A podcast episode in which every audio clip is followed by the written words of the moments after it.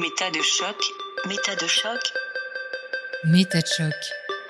Et si on se demandait pourquoi on pense ce qu'on pense? Shocking 27. CNV. Une communication sans violence? Merci pour vos très nombreux retours sur le nouvel habillage vidéo et sur la nouvelle composition musicale des séries Shocking. Ils me sont précieux pour toujours améliorer les contenus et vous satisfaire, chères auditrices, chers auditeurs. Quelques commentaires interloqués ont aussi attiré mon attention. Suite à l'écoute du premier volet la semaine dernière, certaines et certains se sont demandé quelle est donc cette ode à la CNV Où est passée la démarche sceptique d'Elisabeth Feiti Métachoc serait-il en train de faire naufrage, bercé par les alizés des côtes paradisiaques de la communication non violente? Je vous rassure, la pensée critique est bien au cœur de notre sujet. Je m'explique. Avant de porter un regard critique sur une pratique, il me semble intéressant d'explorer d'abord ses revendications et la façon dont ses pratiquants la vivent, et pourquoi pas d'évoquer ses aspects intéressants. D'autres séries Shocking et l'ensemble des chroniques de la spiritualité contemporaine ont suivi un fil narratif identique. Elles n'ont d'ailleurs pas manqué de faire tanguer la barque de certaines et certains aficionados de contenu sceptique en tout genre, qui s'en étaient alors offusqués. Cette démarche permet pourtant d'étudier de manière indépendante les intentions et les résultats d'une pratique ou d'une croyance et dans cette série, je vous rassure, les deux seront interrogés sans ménagement. Suspendre son jugement, envisager les choses autrement, appréhender la question de la CNV, qu'on l'aime ou qu'on l'aborde sous un jour nouveau, c'est s'offrir la possibilité d'une interrogation différente et donc possiblement de découverte sur vos propres modes de pensée. Vous le savez, j'aime jouer avec votre esprit et de temps en temps spécifiquement avec celui des auditeurs sceptiques. Pourquoi faudrait-il que ce soit toujours les tenants d'une pratique ou d'une autre qui en prennent plein la tête? Vous qui avez cru défaillir la semaine dernière, me pardonnerez-vous? Mais revenons à ma conversation avec Olivier.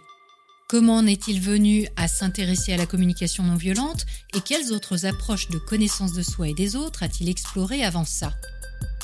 Vous allez le voir, son parcours personnel a suivi des pistes multiples, certaines enrichissantes, d'autres moins.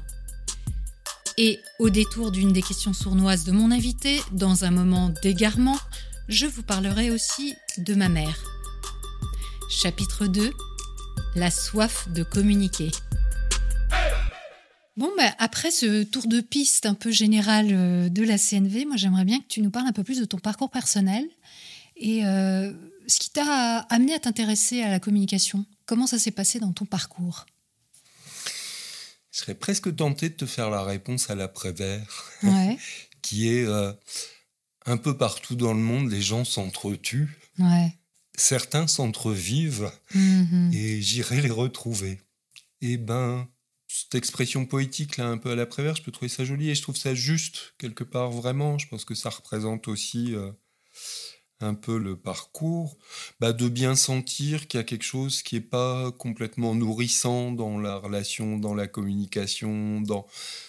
Enfin, ou communication au sens large, dans les échanges interhumains, dans l'éducation que j'ai reçue, simplement. Moi, il se trouve que j'ai eu un... J'allais dire un papa, et en fait, j'ai pas vraiment eu de papa, j'ai eu du père Mhm. qui était quelqu'un d'extrêmement autoritaire, d'extrêmement euh, soupolé, très très Mm. explosif, Mm. qui était un- Imprédictible. voilà, qui pouvait être inquiétant vraiment, et ça oblige à beaucoup de vigilance en Mhm, face, mhm. parce que effectivement c'est un peu du lait sur le feu, tu sais pas Mm. comment ça va exploser d'un instant à l'autre, et il faut en permanence être en vigilance. Alors, je sais pas, après, peut-être c'est des histoires qu'on se raconte, mais ça permet de développer aussi des qualités de finesse de décodage. L'observation Ouais, Mhm. ouais. de l'autre. Parce que, en fait, juste, je suis en danger, Mhm. éventuellement. Mhm. Et que, bah, si je veux m'en prémunir, il faut que j'essaie de décoder tous les signes qui pourraient être prédictifs de ça. Oui, donc toi, tu as eu cet intérêt déjà de comprendre l'autre pour te protéger. Bah, je pense que c'était une nécessité vitale, Ouais, en fait. ouais. Parce que j'ai dû le corps un peu, là, en disant... euh, c'est quelqu'un d'explosif, tout ça, mais c'était quelqu'un de violent physiquement. Mhm. Et ça a été à pouvoir être moins en danger vital, tu Ouais, vois, à me ouais. vivre euh, comme ça. Mm. Ce qui fait que ça peut me laisser des stress que quand on, quand on fait une interview ensemble, ça peut me faire monter des stress d'avoir la bonne réponse, de bien dire. de- Encore aujourd'hui. Et que, ouais, ouais, ouais, c'est plus de 50 ans après, et il n'empêche que. euh, ben voilà, il y a toujours une petite part de moi là qui est en danger vital éventuellement, et que ça crée un peu un stress. Mhm. Euh, même en étant jeune, je pense, j'avais vraiment la conscience que c'était surtout quelqu'un de démuni, mon père, qu'il n'avait pas les moyens d'autre chose, Mhm. qu'il était complètement agi par ses émotions, par ses emportements. Mais ça m'a pas fait, contrairement à d'autres membres de ma famille, de me dire c'est quelqu'un de... Je peux avoir euh, un frère qui pense que mon père était quelqu'un de foncièrement mauvais. Oui. C'est euh, waouh, quoi. Mm. Moi, ça m'a pas fait ça. Mais plus, c'est quelqu'un de très, très démuni. Et bien sûr, ça incite à essayer de comprendre. Bon, ça m'a surtout incité à partir euh, tôt, Tôt, ouais. et vite. Ouais. Il y avait quelque chose de l'ordre de la sauvegarde et de Mm. la protection Mm. et de la préservation. Mm. Mais du coup, cette euh, recherche que tu as menée euh, à partir de ce moment-là, pour essayer de comprendre ton père au départ et puis essayer de comprendre euh, peut-être plus largement les comportements humains, ça t'a mené où? Qu'est-ce que tu as essayé? Tu as essayé d'autres choses avant la CNV J'ai commencé à travailler en fait assez tôt. Je suis parti à 150 km et j'avais 16 ans et demi. Et ça m'a déjà fait découvrir d'autres univers et d'autres fonctionnements. Et je pense que ça m'a juste ouvert à ça.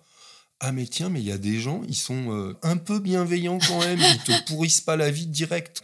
Enfin, ça paraît étonnant, mais moi je sais que j'ai euh, toujours des étonnements comme ça, en allant dans la famille de mon amoureuse par exemple, de pas me faire houspiller Ouais. et critiquer et agresser direct. Et ça Mhm. m'étonne toujours que les Mhm. gens soient pas agressants. Mm. La famille, il y a pour moi vite les warnings qui se mettent en route avec ça. Et du coup, ça a été déjà l'ouverture à ça. Et puis, bah voilà, euh, ça a été un peu parcours de vie, euh, de travailler, d'avoir une amoureuse, d'avoir des enfants. Et puis, il y a un moment où euh, bah, ça a été compliqué, la relation amoureuse. Et une amie avait vu euh, Jacques Salomé en conférence.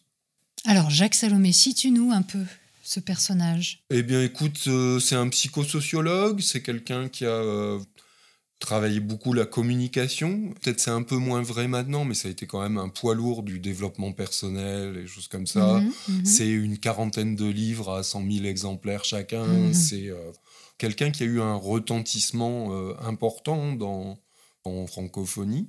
Et qui avait euh, un intérêt particulier pour la communication dans les familles, justement au sein des familles et à l'école. Alors, euh, ouais, beaucoup. Euh, alors, je pense qu'il a vraiment exploré un peu tous les domaines possibles de la relation et de la communication, sous-entendu communication inter et intrapersonnelle, avec aussi quelque chose d'assez rogerien, donc Carl Rogers, de très connoté de psychologie humaniste, de ces valeurs-là Mhm, mhm. Et en fait, euh, cette amie qui, bon, je soupçonne quand même qu'elle en avait parlé avec euh, ma compagne de l'époque et que elles ont quand même dû se dire bon, Olivier, il irait là, ce serait pas mal. Il y a eu complot. Je pense qu'il y a quelque chose comme ça, mais c'était très bien. Et du coup, moi, je connaissais pas du tout en fait ce monsieur. J'avais rien lu, euh, pas écouté une seule conférence. Et puis, à l'époque, il faisait encore dans le Luberon, c'était à Oped, il faisait encore des stages, du coup en petit comité, où on était euh, 15-20, donc des choses euh, un peu intensives autour de la communication. Et puis, euh, moi qui pff, savais pas du tout qui il était, j'ai téléphoné.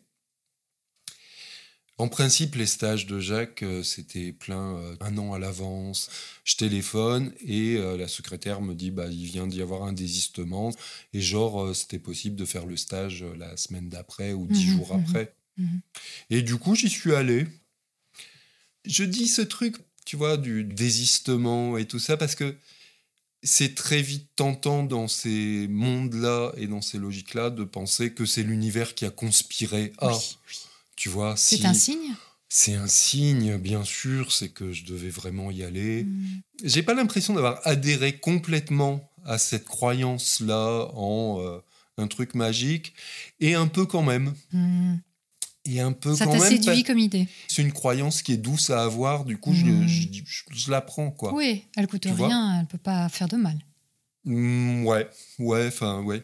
tu vois, je pense que quand on pense à ça, il y a tout de suite presque un petit. C'est marrant, je te vois sourire, mais je pense qu'il y y a quelque chose de, de joyeux avec ça, de. Presque, j'arrive à décoder le monde, j'arrive à lui donner du sens, entendre et sentir un espèce de sens caché. T'as une complicité avec l'univers, en fait. Oui, quoi. et c'est surtout sympa quand ça donne lieu à des choses positives. Parce que là, c'est quelque chose de réjouissant. Euh, Tu vas aller apprendre la communication, tu vas à un stage d'une personne réputée. euh, Dans ces cas-là, on veut bien être en complicité avec l'univers, tu vois. Oui, oui, oui, oui, oui. La dérive possible, c'est penser que euh, si je trouve pas de place pour me garer, parce que Jacques, il citait ça, tu vois, la place du marché d'Apt, Ouais. aller au marché d'Apt, qui a beaucoup de monde, et que suivant l'attitude dans laquelle tu vas te mettre, tu vas trouver une place ou pas. Il y a vite quelque chose qui est quand même pseudo-scientifique. ou qui demanderait vraiment à être clarifié pour pas être dans de la pensée magique. Ça peut être juste mon attitude intérieure et ça c'est ok. Si je suis tout racrapoté là encore, je vais pas avoir l'ouverture à regarder que bah là en fait il y a une place et que tout Tu va bien. verras je peux peut-être moins mettre. bien. Voilà, Mhm. je vais m- moins Mhm. bien voir, Mhm. et Mais c'est pas ça qui va créer la place. moins- mais ça ne crée pas la place. Voilà. Et écoute, je débarquais là, je savais pas du tout à quoi m'attendre, j'avais pas de représentation du tout. Et ça a été juste waouh, quoi. Ça Waouh. t'a plu. Ça m'ouvrait complètement des univers. C'est-à-dire que, j'ai pas dit ça, mais j'ai une grand-mère anglaise, anglicane, mon père a été élevé là-dedans. Et j'ai l'impression, quelquefois, moi, d'avoir reçu l'éducation victorienne euh, Mhm. 19e. Mhm. Bon, avec la complication de recevoir ça dans le 20e siècle Mhm. mais euh, de pudeur extrême, très british, quoi, Ouais. de pudeur du corps, de pudeur des sentiments. de- Mhm. Et là, ça ouvrait et ça disait, bah, c'est ok de se montrer, c'est ok de montrer ses sentiments, c'est ok d'en avoir, de partager ça, de voir qu'en fait, ça crée quelque chose de l'ordre de la communion aussi, d'être touché, de voir les gens. Waouh, quoi. Enfin, ça ouvrait de- des espaces incroyables. dire, quoi. Ouais, ouais. Mhm. Et puis, il se passe toujours des choses assez euh, flatteuses, gratifiantes. Bah, je sais pas, le soir, après une journée complète, il y a une soirée où c'est plus du massage, fait en binôme. Moi, je me retrouve avec une nana qui est ostéopathe, du massage un peu intuitif comme ça. Et puis, spontanément, je vais mettre la main sur son genou droit. Et après, elle va me témoigner de combien j'ai une finesse de perception parce que, en Parce fait, que effectivement, au genou droit, Ah. elle avait un peu une douleur et un truc comme ça. Mhm. Et petit à petit, ça peut quand même me faire glisser là dans des endroits qui sont euh, bon. C'est une pente savonneuse sur euh, Vers des croyances. vers des croyances. À l'époque, par exemple, je faisais un rêve récurrent, le bonheur à psychanalyste, d'être dans une maison, d'être chez moi, et puis d'ouvrir une pièce et que ça ouvre sur des pièces incroyablement grandes. C'est extrêmement joyeux et je pense que ça Mhm. représentait vraiment ce que je vivais, Mhm. comme si je m'étais vécu dans quelque chose d'un peu étriqué et que waouh, quelque chose arrivait Mhm. à prendre de l'ampleur et c'est extrêmement bon ça. Après, euh, quand dans les stages, euh, il y a des séances de rebirth, par Ah, exemple, les choses Mhm. comme ça. Bon, c'est un peu plus discutable euh, de fondement. euh, Oui, on voit une pénétration claire du New Age, en fait, hein, dans ce que tu décris. Entre euh, l'intuition que tu as en touchant un genou, qui est révélateur de tes capacités extrasensorielles, le fait de faire du rebirth, c'est-à-dire de se connecter à, à des parts inconscientes en hyperoxygénant son cerveau, euh, hmm. voire euh, de connecter des vies antérieures. Je ne sais pas si vous y Alors c'est voilà, non, ça va pas vie antérieure. Non, mais, euh, c'est une des c'est pas possibilités posé du tel reverse, quel, ouais. mais Mais Là, clairement, on, qui sont des, des enjeux un peu. on sort de la quoi. psychologie humaniste. Après, c'est aussi pour moi, ok, il y a quand même moyen de s'interroger et d'avoir des espèces de repères de comment on fait pour être en relation les uns avec les autres, comment je fais moi pour être en relation avec les autres, et toutes ces clarifications de, bah ok, j'ai tel désir, de comment je manage et comment je gère un peu tout ça, comment j'essaie de m'y repérer. C'est beaucoup de l'ordre de la clarification pour moi. Et puis de valeurs. Alors après, c'est toujours limite parce que c'est aussi beaucoup de valeurs qui se font quelquefois passer pour une règle et quelque chose de naturel ou d'intangible. Alors que non, c'est une valeur. C'est OK d'en avoir, mais c'est mieux d'être au courant que c'est Ouais, une c'est valeur. clair. Euh, Mais en fait, ce que tu décris, moi, ça me rappelle vraiment euh, ce que je comprends de, et mon expérience hein, du développement personnel, qui est effectivement un lieu où on peut euh, avoir beaucoup de richesses, de compréhension de soi, de questionnements qu'on n'a jamais eus et qui sont utiles pour essayer d'identifier ses émotions, pour savoir qu'on peut les exprimer, pour rencontrer d'autres personnes qui sont dans la même démarche que nous. Et puis, euh, en même temps, euh, sans avoir... euh, des outils qui ont des fondements fiables, scientifiques, ou qui ont pu être étudiés et dont on sait qu'ils fonctionnent, et des valeurs qui sont véhiculées comme si c'était des vérités, soit des vérités validées scientifiquement alors que c'est pas le cas, soit euh, érigées en, en absolu alors que d'autres personnes peuvent en avoir d'autres. Mm. Et, c'est Comme si c'était des lois intangibles. C'est même pas une vérité scientifique, c'est une loi de l'univers. ça, voilà. C'est un truc Mm. euh, de cet ordre-là. Il y a des choses que je peux conserver euh, de cette période-là et je peux avoir de la gratitude même pour cette période-là. Est-ce que j'y ai appris ou euh, il y aurait beaucoup beaucoup de choses et c'est peut-être pas là le sujet, mais des choses genre euh, ok il y a des registres de communication différents par Mhm, exemple. mhm. Tu vois, C'est intéressant aussi. je peux être dans l'imaginaire, je peux être dans le symbolique, je peux être dans le réaliste. Mhm. Quelquefois, simplement clarifier cette chose-là, c'est très très utile. Je trouve que c'est quelque chose qui pourrait être utilement importé en CNV, par exemple. L'exemple de l'imaginaire, c'est je peux me relier à l'imaginaire de l'autre. Je sais pas, j'imagine j'ai un fils, j'en ai pas, mais non, on va prendre une petite fille et on passe devant un magasin de jouets et il y a un camion. Tu vois, elle tombe en arrêt devant, elle le trouve magnifique et tout ça. Eh ben, ça va être important, je pense, de pas transformer, manifestement, elle est éblouie par ce camion, Mhm. et ben de plutôt pouvoir rentrer avec elle en lien au niveau de l'imaginaire et de pouvoir dire euh, Ouah, il te plaît ce Mhm. camion et si tu l'avais qu'est-ce que tu ferais? Qu'est-ce que tu ferais comme jeu? Est-ce que tu construirais un garage? Est-ce que tu entrer dans l'imaginaire avec ça et qu'en fait une fois que tu as fait ça tu te rends compte que bah la- l'enfant juste il continue à avancer Ouais. et il n'a pas besoin de le consommer Mhm. et ben, nous, bien souvent, on va être uniquement dans le registre réaliste.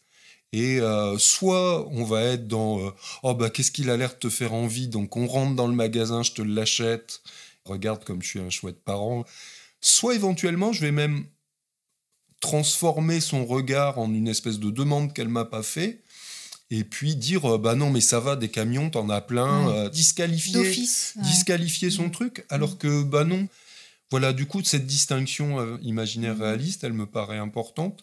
Et puis symbolique, parce que Salomé, c'est quelqu'un qui a beaucoup investi ça dans la relation, utiliser la dimension symbolique. Donc ça Mm. peut être en restituant une violence, ça peut être de restituer symboliquement des Mm. choses.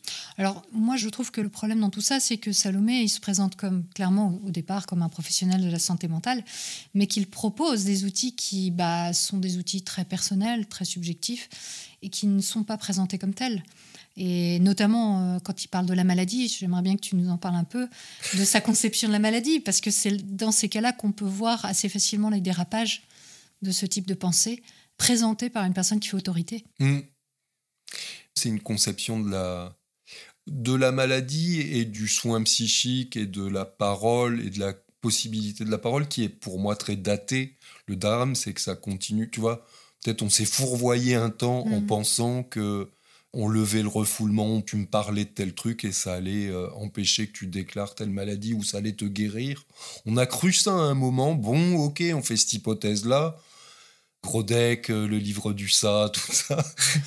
ok, c'est une hypothèse, mais on la regarde et puis on vérifie et on voit que ça marche pas en fait. Mhm. Le drame, c'est quand on continue à pérenniser ça en 90, en 2000, en 2020. Oui, et que, Et et que ça se transmet à idée- d'autres euh, figures euh, importantes du développement personnel, euh, comme quoi le maladie. C'est très très transversal. Ouais. C'est des espèces d'automatismes comme ça qui, ça s'entend pas forcément, mais qui presque me font sourire parce que je trouve ça un Ouais. peu. C'est simpliste. C'est simpliste, le silence des mots, tu vois. MOTS, euh, et la violence des mots, MAUX, les jeux de mots comme ça. Mais des simplifications qui sont, voilà, bah, Qui Bah, peuvent porter un- à conséquence. un- quoi. ouais, ouais. Oui, bien sûr qu'ils peuvent porter à conséquence. Bien Parce sûr. que ça peut provoquer des retards de diagnostic, de traitement, euh, si on se dit juste qu'on a quelque chose à résoudre euh, dans notre tête ou dans notre cœur euh, pour ne pas être malade? Et puis, si je tombe malade, c'est quand même qu'il y a un truc qui va pas bien chez moi, quoi. Tu vois, c'est qu'il y a un truc que j'ai pas compris, c'est qu'il y a quelque chose que j'ai pas fait comme il faut. Et je peux pousser ça très loin, enfin, le moindre bobo. Ça marche aussi avec les passages à l'acte. J'ai un accident, tout ça, ça aussi c'est signifiant. Mm. C'est un peu le tout est langage de Mm. Dolto. Mm. Et en imaginant que si je formule avec des mots, donc si j'utilise la fonction symbolique de l'humain, et c'est chouette, hein, on a ça, c'est très bien, ça peut nous éviter des somatisations, effectivement, ça nous donne un autre moyen. Que... T'exprimer. Ouais, ouais. Mm. On a la fonction symbolique, mais en faire un absolu et une règle. Un outil. Et puis ça devient euh, pff, du truc un peu tiroir. euh. Si tu vas en stage avec Jacques et que tu es une jeune femme et que tu t'appelles Sylvie, il y a quand même toutes les chances que dans ton arbre généalogique, à un moment, on entende qu'il y a eu un enfant mort et que ton prénom Sylvie, c'est S apostrophe, il vit. Ah ouais. Et que tu es un espèce d'enfant de remplacement. Et Mm. le Ah, truc facile de la chose et qui est pour le coup euh, bah, vraiment une dérive quoi. Et l'extrême difficulté, tu vois, je pense que ça demande vraiment beaucoup beaucoup de temps d'arriver à discriminer entre ce que je peux garder, tu vois, il y a certaines choses ça peut être OK. Mm.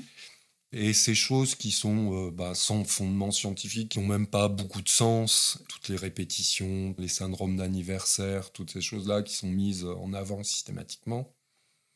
Et que c'est compliqué de discriminer entre ce qui tient un peu la route et ce qui ne tient oui. pas. ouais. Mm. Et que c'est là le piège, quoi. Mm. Mais on retombe euh, encore une fois dans tout ce qu'on peut retrouver dans le développement personnel et plus largement dans la spiritualité euh, New Age. Et d'ailleurs, euh, Salomé, il est passé, par exemple, sur la chaîne de Lilou Massé, qui est une grande figure du New Age, qui, Oui. qui, qui véhicule tous ces types de croyances autour des synchronicités, de la symbolique des mots, du sens d'un événement. Si on a un accident, ça veut dire que quelque chose qu'on n'a pas su exprimer clairement s'est révélé au travers de cet accident, etc. Donc oui, à un moment donné, euh, il y a sans doute des choses à garder de tout ça, que ce soit de ce que tu as vécu ou que ce soit peut-être de certains éléments de notions qu'il lui a transmises. Mais c'est très... Les fondements sont vraiment très légers. quoi. Mm. Qu'est-ce qui t'a fait en sortir, en fait? Qu'est-ce qui a fait à un moment donné que tu t'es dit, non, ça m'intéresse plus, Jacques Salomé Ah, bah, euh, Salomé, j'ai fait ça quelques années. J'ai fait plusieurs stages un peu intensifs. Mhm. Mais du coup, des séminaires, des gros trucs de 500 personnes, Mhm. un peu partout en France ou en Belgique. Et j'en ai fait quand même quelques-uns. euh, Mhm. J'ai enchaîné la chose. bien quoi. Ouais, ouais, ouais, bien engagé. Après, ce qui m'a fait m'interroger, je crois, c'est. euh, je trouve que c'est quelqu'un qui donne très peu ses sources et sur quoi il s'appuie. Et même peut évoquer quelquefois genre le psychodrame de Moreno. C'est beaucoup issu du théâtre, donc dans ce que fait Jacques avec ce qu'il appelle une symbolisation externe, de prendre des gens ou des objets pour représenter ces parts de moi, quelque chose comme ça d'un peu issu du théâtre. Moreno, euh, c'était un thérapeute, et ça je pense que ça va te plaire beaucoup, introduit en France par euh, Anne Ancelin Schutzenberger, qui a introduit aussi les constellations. euh, et du Ça coup, me plaît énormément. euh, la, la, Les constellations la familiales. psychogénéalogie, Mhm, en fait. mhm. Aïe mes aïeux, c'est un ancien Oui. Schutzenberger. Donc avec ces syndromes de répétition, ces trucs euh, ben, Mm. sur neuf générations qui ne tient pas vraiment la route en fait. C'est très séduisant l'idée. Mais... C'est l'occasion pour moi d'annoncer justement que je ferai bientôt une émission sur la psychogénéalogie. Très bientôt. Donc nous aurons l'occasion d'en parler. Ouais, mais tout ça, c'est très mélangé. Et toi, qu'est-ce qui t'a mis la puce à l'oreille à un moment donné? Tu t'es dit. Et ben du coup moi j'ai eu le besoin, j'ai eu le besoin d'aller lire plein de choses et essayer de comprendre. Et je sais pas si tu vas continuer à me parler, mais euh, Attention. mais euh, lire euh, Grindler et Bander, euh, les gens de la PNL. D'accord. Mais où il y a aussi des choses intéressantes. Bah, la carte, le territoire, par exemple. L'idée que ma carte, c'est pas le territoire, différencier les deux. Le truc Bah, de le chien ne mord pas. tu vois, on De toute façon, la ça. PNL reprend énormément d'éléments euh, qu'on peut trouver dans la psychologie. Enfin, ils n'ont pas forcément inventé des choses. hein. Ils ont aggloméré tout un tas de notions. Ils essayaient de Euh, modéliser et, et donc quelque beaucoup de choses chose. totalement fausses. Mais Et alors voilà. après, voilà. c'est ça le problème. Mais euh, oui, non, non, forcément, il y a des choses intéressantes. euh. Je sais pas si je te dis que j'ai beaucoup lu Dolto, tu me détestes ou... non, pas du tout. Non, mais juste j'essayais de comprendre en fait, ce qui me paraît être une démarche plutôt saine. Après, je le faisais pas forcément avec, euh, bah, parce que j'avais pas de formation comme ça, avec quelque chose de rigoureux non Mhm, plus. mhm. Mais Euh, t'étais curieux et mais j'étais curieux et- et voilà, et comme plein de gens, euh, j'essaie de faire un peu ma soupe avec ça. Je garde une tendresse, presque, c'est un mot très salomé Mhm. ça, mais je trouve ça très touchant de voir quelqu'un parce qu'effectivement, on a beaucoup de pudeur et qu'on parle pas toujours de nos sentiments difficiles. Et partager ça, je trouve ça très chouette. Que c'est juste très formateur de, de voir qu'en fait, les gens ont exactement les mêmes soucis que moi, que je ne suis pas seul au monde, Mhm, mhm. que les tristesses, les trucs un peu où je me trouve nul, con, euh, tout ça, juste on fonctionne tous comme ça. Et que c'est décevant parce que du coup, je me rends compte que j'ai rien d'exceptionnel. Mais il y a quelque chose de très bon aussi à ça. Mhm. Oui, euh, c'est clair. Vraiment. C'est clair. Et c'était très séduisant pour moi. Et moi, j'avais beaucoup modélisé en fait la façon de fonctionner de Salomé, ce qui fait que à un moment, je me suis retrouvé aussi à être en position d'être moi-même, alors formateur ou transmetteur, ou euh, voilà, à commencer à animer. euh, dans des assos sur euh, à Lille, des stages ou des formations ou des journées ou demi-journées, choses comme ça. Et je sentais bien que j'avais modélisé complètement sa façon d'être. Tu l'avais intégré, tu faisais pareil Ouais. que lui? Ouais, et je savais bien faire. Je pense que j'avais une euh, des phrases là un peu automatiques comme ça de Jacques, c'est à défaut de père, il faut mieux avoir des repères. Mhm. Ben ouais, Mhm. moi il m'a servi de repère. On évoquait aussi cette idée de comment on a besoin de modèles. Mhm. Et ça a été un modèle à un Mhm. moment. Et quand j'ai commencé à fonctionner un peu en formateur, quelqu'un un jour euh, m'a présenté en disant Ah, c'est le nouveau Jacques Salomé, mais c'est la version jeune. Mhm. Ce qui sous-entendait, c'est encore plus séduisant parce que Mhm. quand Oui. même, c'est quelqu'un qui séduit énormément. Voilà, c'est des publics essentiellement féminins, c'est euh, Mhm. des choses qui pourraient être intéressantes de regarder. Il y a quand même des, de la prise de pouvoir ou de la position haute qui, euh, bon, De la part de Jacques Salomé. ouais, qui aurait vraiment besoin d'être interrogé, Mhm, clairement. Et moi, je mesurais comment c'était tentant et que c'était facile. Je croyais que j'avais que à me méfier de mon éventuel appel à prendre pouvoir sur l'autre, et je me rendais compte combien l'autre, en fait, a tendance à projeter sur moi une espèce d'idéal. L'autre me donne un pouvoir, est vraiment très Oui, très tenté de me donner un pouvoir et que ça peut être grisant. Et moi, c'est vraiment quelque chose que je voulais pas. Je trouvais ça pu, quoi. J'ai pas du tout envie de ça. Et en fait, j'ai arrêté. J'ai vraiment D'accord, donc t'as arrêté parce que tu sentais que ça pouvait partir vers une dérive, en fait. Ouais, ouais. Mhm. Et que sous prétexte d'animer des stages euh, et de donner beaucoup, je pouvais surtout beaucoup nourrir, là, moi. être la grenouille qui me fait aussi grosse que le bœuf, Ouais, quoi. ouais, Euh, ouais. Vraiment. Et chez Jacques Salomé, euh, tu avais observé des choses justement problématiques? Euh, de l'ordre du pouvoir et des choses comme ça, oui, ça me paraît extrêmement clair. C'est quelqu'un qui va supporter très mal la critique. Enfin, Mhm. tu vois, c'est impossible, quoi. Je me souviens de un journaliste qui était venu une fois à un séminaire comme ça, et le papier n'avait pas été dithyrambique, Oui. ce qui est quand même le, c'est insupportable, quoi. Ça avait été insupportable pour Jacques et du coup il avait fait passer le message que bah, si on était choqué aussi de ce papier-là, c'était important qu'on en témoigne aux journaux. Enfin, tu vois, du coup, de quelqu'un qui défend une responsabilité individuelle, le fait que bah, mes choix sont mes choix, tout ça, il incitait tout le monde à se manifester auprès de ce Mm. journaliste pour lui expliquer à quel point il avait rien compris et que Mhm. Parce que ce journaliste, en fait, bah, positionnait assez la chose du côté du gourou. C'est-à-dire que lui, il avait beaucoup vu ça. Mhm. Tu vois, que les gens étaient extrêmement révérencieux, extrêmement. euh, Les séminaires de Jacques, en fin de séminaire ou à une pause, t'as 200 personnes qui font la queue. Ça me fait penser au truc d'Ama, tu vois, Mm. où tout le monde passe et il y a quelque chose de l'ordre d'une Pour aller lui religiosité. parler, de... pour, euh, Bah oui, oui.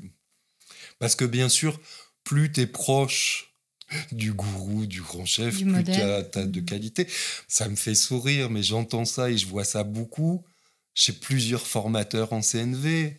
régulièrement, j'entends combien c'est important pour euh, tel formateur de dire que c'est lui qui a l'antériorité, tu vois, qui connaît. euh, Ou alors c'est lui qui a passé le plus de temps avec. Avec Ou alors- Marshall. Voilà, voilà. Et bien sûr, tu par dis son pas- prénom. tu l'appelles par le prénom. Ou Mm. là, ça met une, Mm. une connivence qui fait que ça montre à quel point tu avais une proximité avec lui et que ou bien tu es quelqu'un qui a fait des stages avec lui et, et toi tu as eu l'occasion d'aller te balader juste avec lui, tu vois, dans la forêt à côté. Ça en dit tellement long. Sur Et là- toi et sur tes qualités. Ah mais t'as des galons en plus, quoi, Ouais, tu vois, c'est un gage d'honorable. C'est touchant en même temps, enfin tu vois, il y a un truc Mm. qui peut me faire sourire là-dedans. Ça a un petit poil inquiétant aussi. Bah oui, je pense euh, aussi, oui. De capacité de discernement, de, Et sur de la structure du mouvement aussi. euh, Mm. de maturité relationnelle et de regard sur soi aussi. C'est des choses que j'ai rencontrées dans d'autres milieux aussi, ce côté-là, euh, le côté euh, plus près de toi, mon Dieu. À un moment de ma vie aussi, je suis entré en maçonnerie comme ça. Donc euh, Dans la franc-maçonnerie. voilà. Avant Jacques Salomé ou... Alors, écoute, je pense qu'il faut que je réfléchisse, mais ça s'est chevauché, ces Mhm. choses-là, ces périodes-là. Ça a été moins de temps que les plusieurs années passées aux côtés de Salomé. Qu'est-ce que tu recherchais dans la franc-maçonnerie? Écoute, ça se fait par cooptation. Et la personne qui m'a proposé, c'était quelqu'un que j'estimais. D'accord. Donc je crois que ça a été beaucoup ça l'entrée. Mhm. Et puis, euh, bah voilà, qui me disait que c'était des endroits de réflexion. Alors, il y a plusieurs obédiences. L'obédience dans laquelle moi j'étais entré, c'est pas une obédience qui est politisée. On reproche quelquefois ça à la maçonnerie, c'est que c'était la seule obédience qui avait la reconnaissance à l'époque de, de la Grande Loge d'Angleterre. Donc, Originel. l'u- l'univers, voilà, tu Mhm. vois, il y a quelque chose de, C'était à la source. il y a quelque chose de la pureté, tu vois. Mhm. Alors, je fais un peu une, une coupe, mais les mythes de pureté, je Mhm. trouve que c'est extrêmement présent et pas du tout assez vu dans tout ce qui est développement personnel. Il y a vraiment ces choses-là. Il y a vraiment ces C'est très choses-là. présent.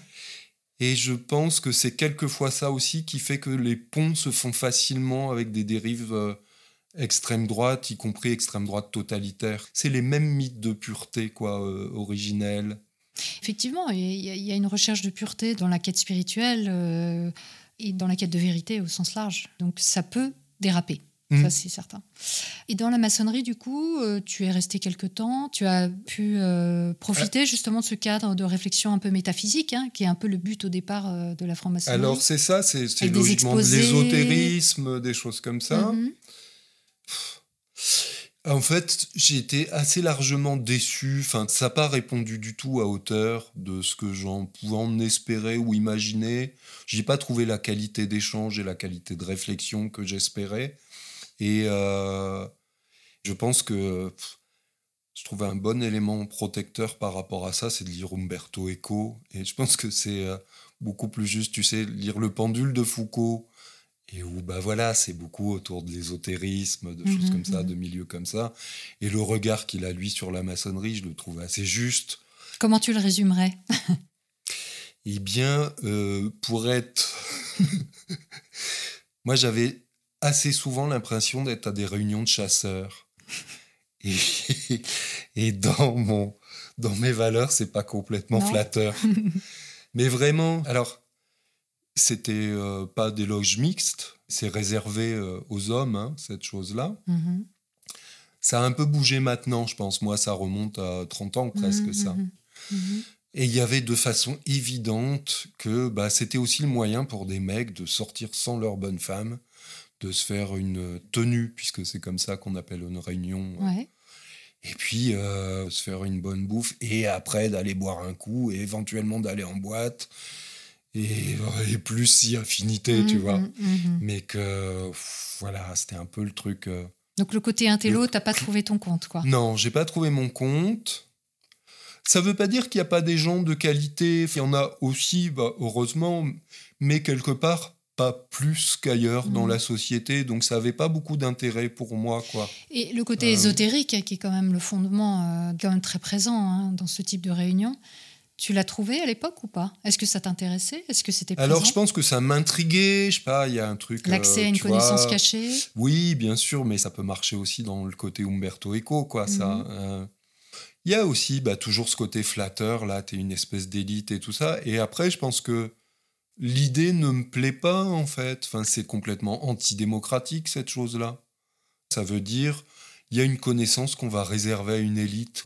Mhm. Non, mais qu'est-ce que c'est que cette idée? Mhm. Alors déjà, s'auto-désigner comme élite, franchement, très très moyen.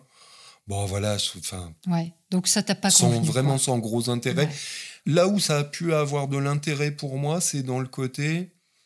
Bah, c'est vrai que ça te permet de rencontrer des gens de milieux qui sont éventuellement euh, socialement élevés et tout ça.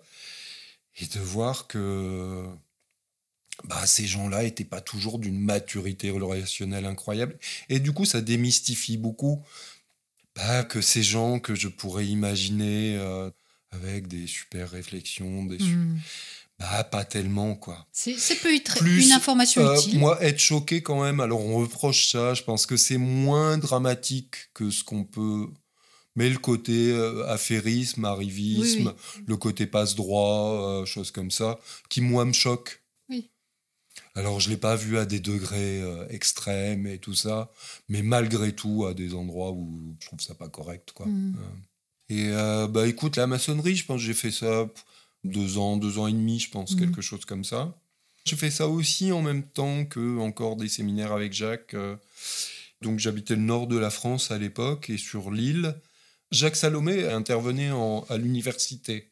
Euh, de Lille. Ouais. La personne qui l'a remplacée, c'était Françoise Blot.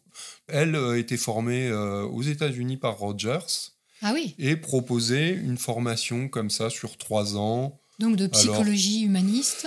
Oui, mais euh, alors très euh, expérientiel. Ça veut dire que pas du tout avec quelque chose de fondé sur des études, des preuves, des choses comme ça, mais une formation ouais expérientielle sur bah à l'écoute en Mhm. fait.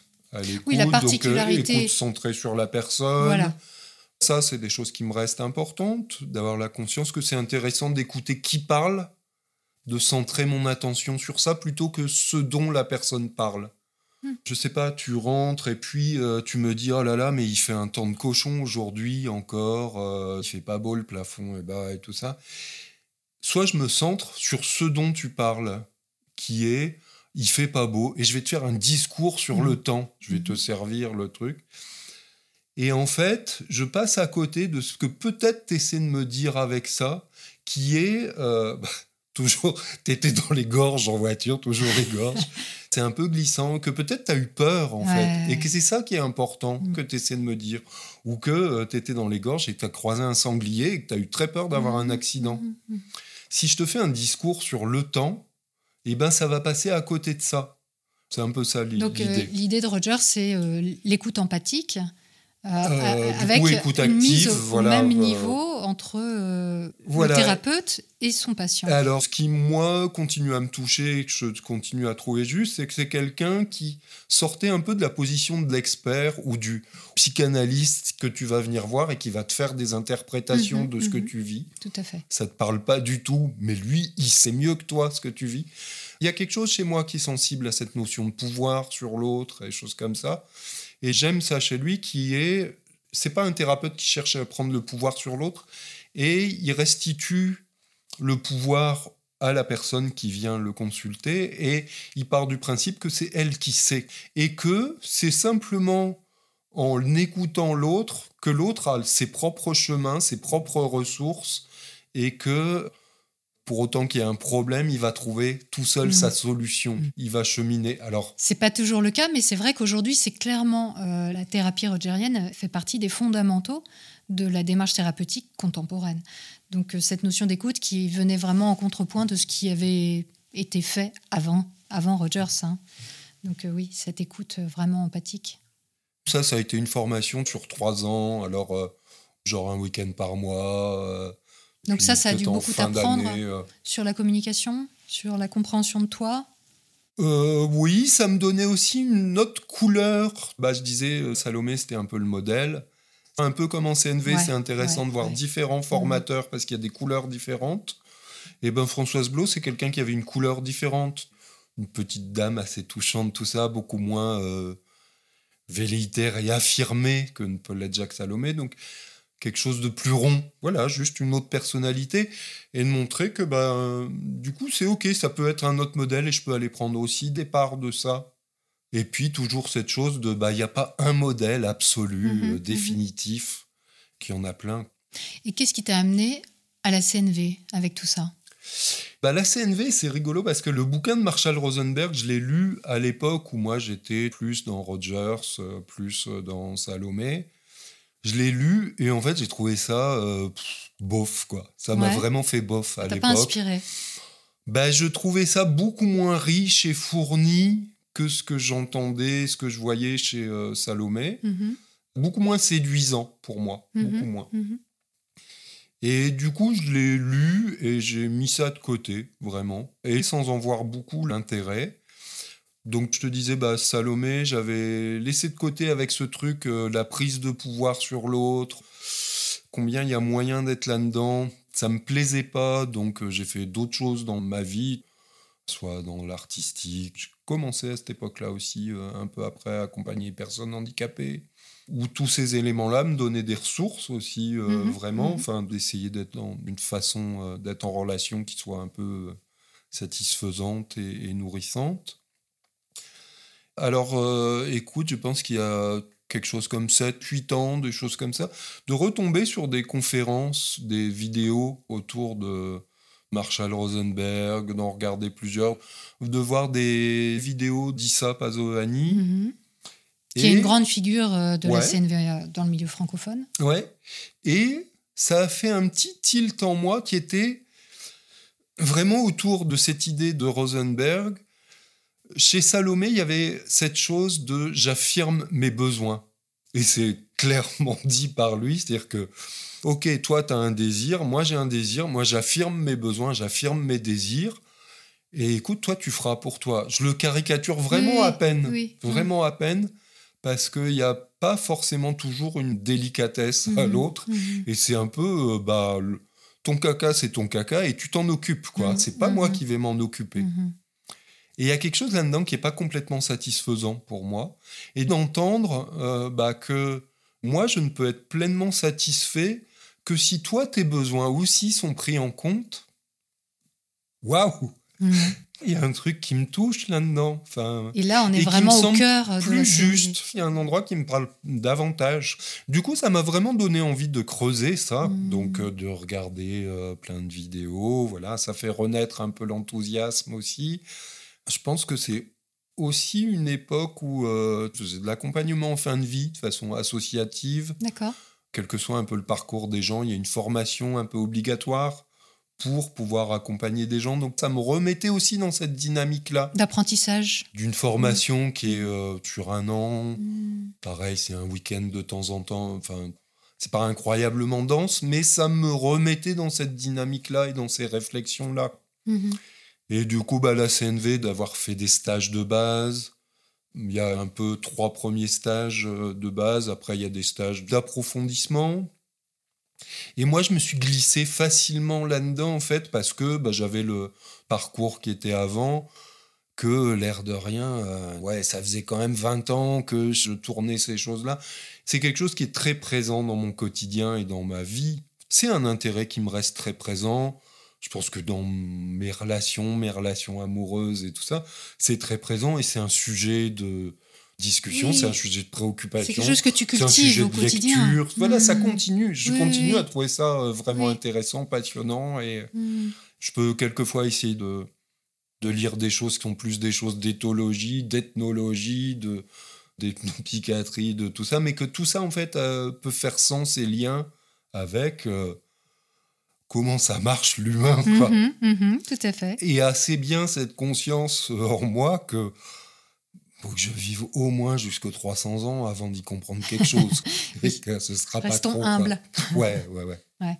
Alors, dans la formation euh, que tu as suivie, puis la formation en général euh, en communication non violente, on a une partie un peu théorique Et puis il y a aussi beaucoup des espèces de jeux de rôle où les gens euh, se mettent en situation et voilà font part de leurs émotions, font part de leurs besoins, et essayent de formuler les choses sous la forme de communication non violente. Donc ça, j'imagine que tu as fait pas mal de stages de cet ordre-là ou de rencontres, de week-ends où les gens se réunissent pour mettre en pratique.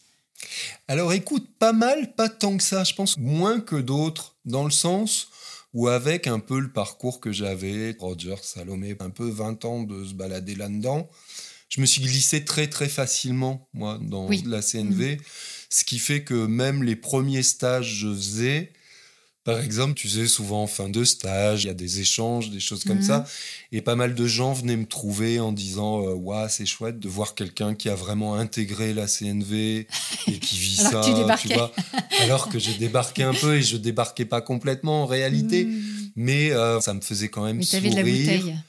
Si je suis honnête aussi, j'ai pas eu une adhésion avec la façon dont sont transmises euh, la CNV. J'ai pas eu une adhésion comme ça, euh. Passionnelle passionnel parce que de par un peu mon parcours, je pense que j'y voyais quand même des choses qui quelquefois euh, semblaient un peu courtes. Mm-hmm. Je me souviens vraiment de stages où euh, tu sens assez vite quand il y a quelqu'un avec qui tu as un peu plus d'affinité. Et souvent, là où moi je me nourrissais le plus, c'était dans tous les temps. Oui, d'échanges personnels avec les, euh, stagiaires. Voilà, ouais, ouais. ouais. Mm. Après, ça m'intéressait beaucoup hein, de voir ça, de me dire ah bah tiens le truc, ça n'a pas l'air de fonctionner beaucoup. C'est une information importante et c'est mmh, mmh. une information intéressante. Après, si tu veux, moi qui avais quand même une certaine euh, habitude de manipuler cette notion d'émotion, de formulation, euh, voilà, quand même une habitude de malaxer ça. C'est vrai que quelquefois ça pouvait me heurter quand, euh, comme c'est quelque chose qui demande de l'intégration, il y a cette proposition de pouvoir rejoindre des groupes de pratique. Donc, ce sont des groupes qui peuvent être hors formateur. Certains mhm. sont animés par un formateur, mais pas forcément. Ça peut être autogéré par. D'accord. Enfin, il y a plein de façons de le vivre différentes. Soit c'est quelqu'un qui a un petit peu de bouteille en CNV qui anime ça, soit c'est des animations tournantes. Et si tu veux, c'est vrai qu'il y a des fois. Euh, je sais pas, je me souviens d'une fois, euh, notamment, euh, L'idée, c'est que tu tires une image, une photo de telle ou telle chose, mm. avec, bah tiens, ça t'évoque ça, du coup, ça va évoquer une émotion et puis un besoin. L'idée, c'est de d'apprendre à manipuler émotion, besoin, mm-hmm. d'évoquer ça. Et c'est vrai que, bah, comme tu es en train de parler de quelque chose un peu finement, au niveau émotionnel, où ça engage quelque chose, et que l'autre te dit euh, Bon, d'accord, et ton besoin, c'est quoi? Waouh, quoi ça n'a pas la délicatesse, la finesse, hmm. tu vois. On n'a pas senti l'empathie. Bah, si on ramène aux besoins de délicatesse, de finesse hmm. d'écoute, hmm. de waouh quoi, c'est un peu malmené là chez moi. Oui, effectivement, bah, on ne peut pas non plus reprocher euh, aux gens de ne pas maîtriser complètement l'outil quand justement ils vont dans ce genre de rencontre aussi, mais ça peut être un peu perturbant. Ouais. Oui. Mais euh, j'ai pas non plus toujours trouvé cette finesse-là auprès de formateurs. Ah, alors là, là c'est autre chose, un peu. Il y a un élément important là tout à l'heure. Je parlais de cette chose de entendre qui parle et pas ce dont on parle, mhm. qui vient de Rogers. Quelque chose, je trouve, euh, qui continue à me parler beaucoup, que je trouve toujours très juste, c'est cette idée de Marshall Rosenberg, connect before correct. Donc se connecter à l'autre avant de le corriger, de lui demander de changer. Vraiment prendre le temps de me relier à toi, à qu'est-ce qui est vivant, on prend cette expression-là en CNV, qu'est-ce qui est vivant en toi, donc ça mhm. rejoint toujours sentiment, besoin. Et qu'est-ce que ça te fait éventuellement, à quoi ça te renvoie, ton imaginaire autour de ça, ou ce que tu te racontes autour. Comme vraiment aller euh, autour de cette idée d'empathie. Tu as besoin de recevoir de l'empathie. Tu vas pas avoir les oreilles disponibles à ce que je te dise oui, mais tu sais, tu vois, ce truc de.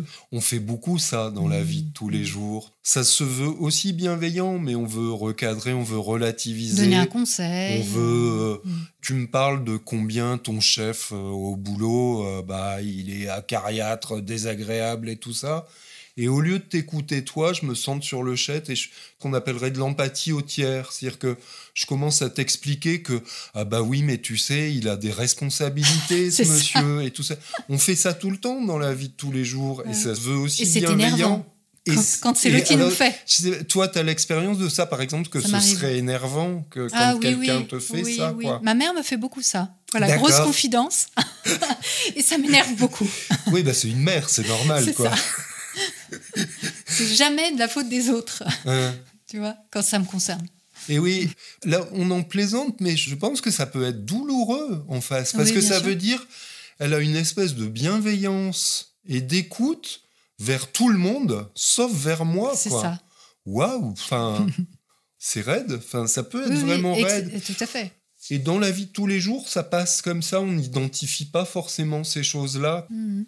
Et l'autre ne voit pas du mal. Mhm. Donc vraiment, ce connect before correct. Moi, je trouve qu'il y a un exemple très beau chez Marshall Rosenberg, là, de visite dans une école. Il propose de montrer aux instituts comment ça peut être le fait de fonctionner avec la CNV. Et puis, euh, je sais pas si c'est à 9 x 9, le gamin a trouvé 63. Eh ben, je vais prendre le temps de me relier et à demander à l'enfant, à dire ah ben, écoute, je suis un peu interpellé là, je suis un peu perplexe parce que comment tu as trouvé ça? Parce que moi, je trouve pas la même chose. Mm-hmm.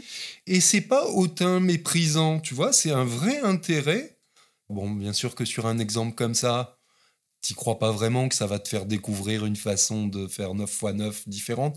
Mais sur des tas d'autres sujets, ouais, si, je suis vraiment intéressé parce que, ben en fait, peut-être je vais découvrir quelque chose que je sais pas et cette capacité à recevoir.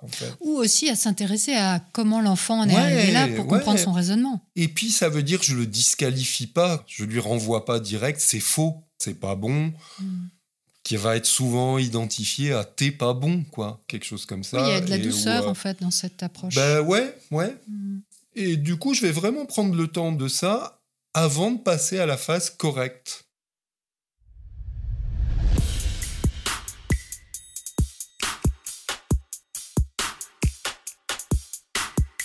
Si vous aimez cette émission et pensez qu'elle peut être utile à d'autres, likez, commentez et partagez-la autour de vous.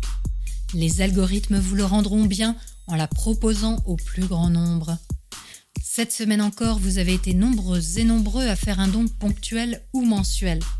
Méta ce curieux projet indépendant, gratuit et sans publicité, n'existe que grâce à votre soutien sans faille. Vous qui avez osé suivre le fameux lien en description vers les plateformes participatives pour que nous continuions ensemble à creuser le sillon de la pensée critique appliquée à soi, je n'ai que deux mots. Merci et bravo. Dans le chapitre 3, nous explorerons les fondements de la communication non violente telle que conçue par Marshall Rosenberg et nous examinerons de près ses résultats et ses biais. On se retrouve donc vendredi prochain à 18h. D'ici là, prenez le temps d'observer la manière dont vous pensez et de la questionner vous n'imaginez pas ce que vous pensez.